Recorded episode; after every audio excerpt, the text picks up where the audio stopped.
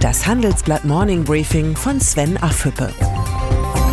Guten Morgen allerseits.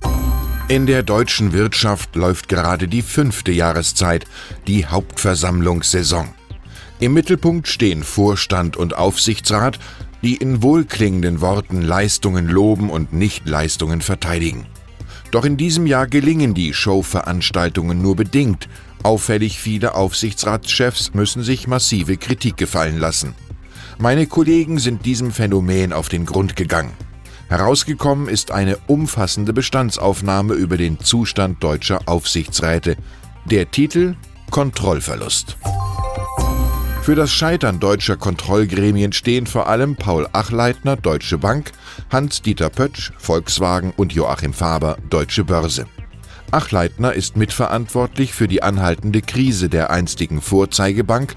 Pötsch hat es zugelassen, dass die Dieselaffäre auch knapp drei Jahre nach Bekanntwerden immer noch nicht vollständig aufgeklärt ist und Faber muss sich vorwerfen lassen, den ehemaligen Vorstandschef nicht von möglichen Insidergeschäften abgehalten zu haben. Jedes Versäumnis ist gewaltig, doch von Selbstkritik der Verantwortlichen fehlt jede Spur. Oft sind die Aufsichtsratschefs nicht allein das Problem. Vielfach fehlt es an Expertise, Internationalität und Diversität in deutschen Kontrollgremien. Ein Problem ist die fehlende internationale und ethnische Vielfalt, sagt Hans-Christoph Hirt vom britischen Aktionärsberater Hermes im Handelsblatt-Interview. Für viele Manager ist dieser Mangel an Professionalität oft der entscheidende Grund, gar nicht erst einen Sitz in einem deutschen Aufsichtsrat anzustreben. Ein Teufelskreis. Aber es gibt Ausnahmen. Bayer und SAP. In beiden DAX-Konzernen arbeiten angesehene Aufsichtsratschefs mit starken Vorstandschefs vertrauensvoll zusammen. Das Ergebnis eindrucksvoller ökonomischer Erfolg.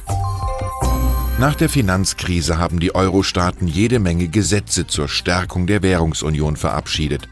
Ein Gesetz gegen schuldenfinanzierte Politikerträume fehlt. So hat sich die neue italienische Regierung zu Steuersenkungs- und Ausgabenplänen hinreißen lassen, die die überwunden geglaubte Euro-Krise neu entfachen könnten. In Italien regiert schon zu lange das Motto von Mark Twain von jetzt an werde ich nur noch so viel ausgeben, wie ich einnehme, selbst wenn ich mir dafür Geld borgen muss. Die Handelsblatt-Fans haben es schon gemerkt. Ab sofort sind alle digitalen Angebote des Handelsblatts kostenpflichtig. Das war keine einfache Entscheidung, aber wir sind davon überzeugt, dass guter Journalismus nicht umsonst sein kann. Mit einer Ausnahme. Das Morning Briefing bleibt kostenlos. Ich wünsche Ihnen ein entspanntes Wochenende. Herzliche Grüße, Ihr Sven Affüppe.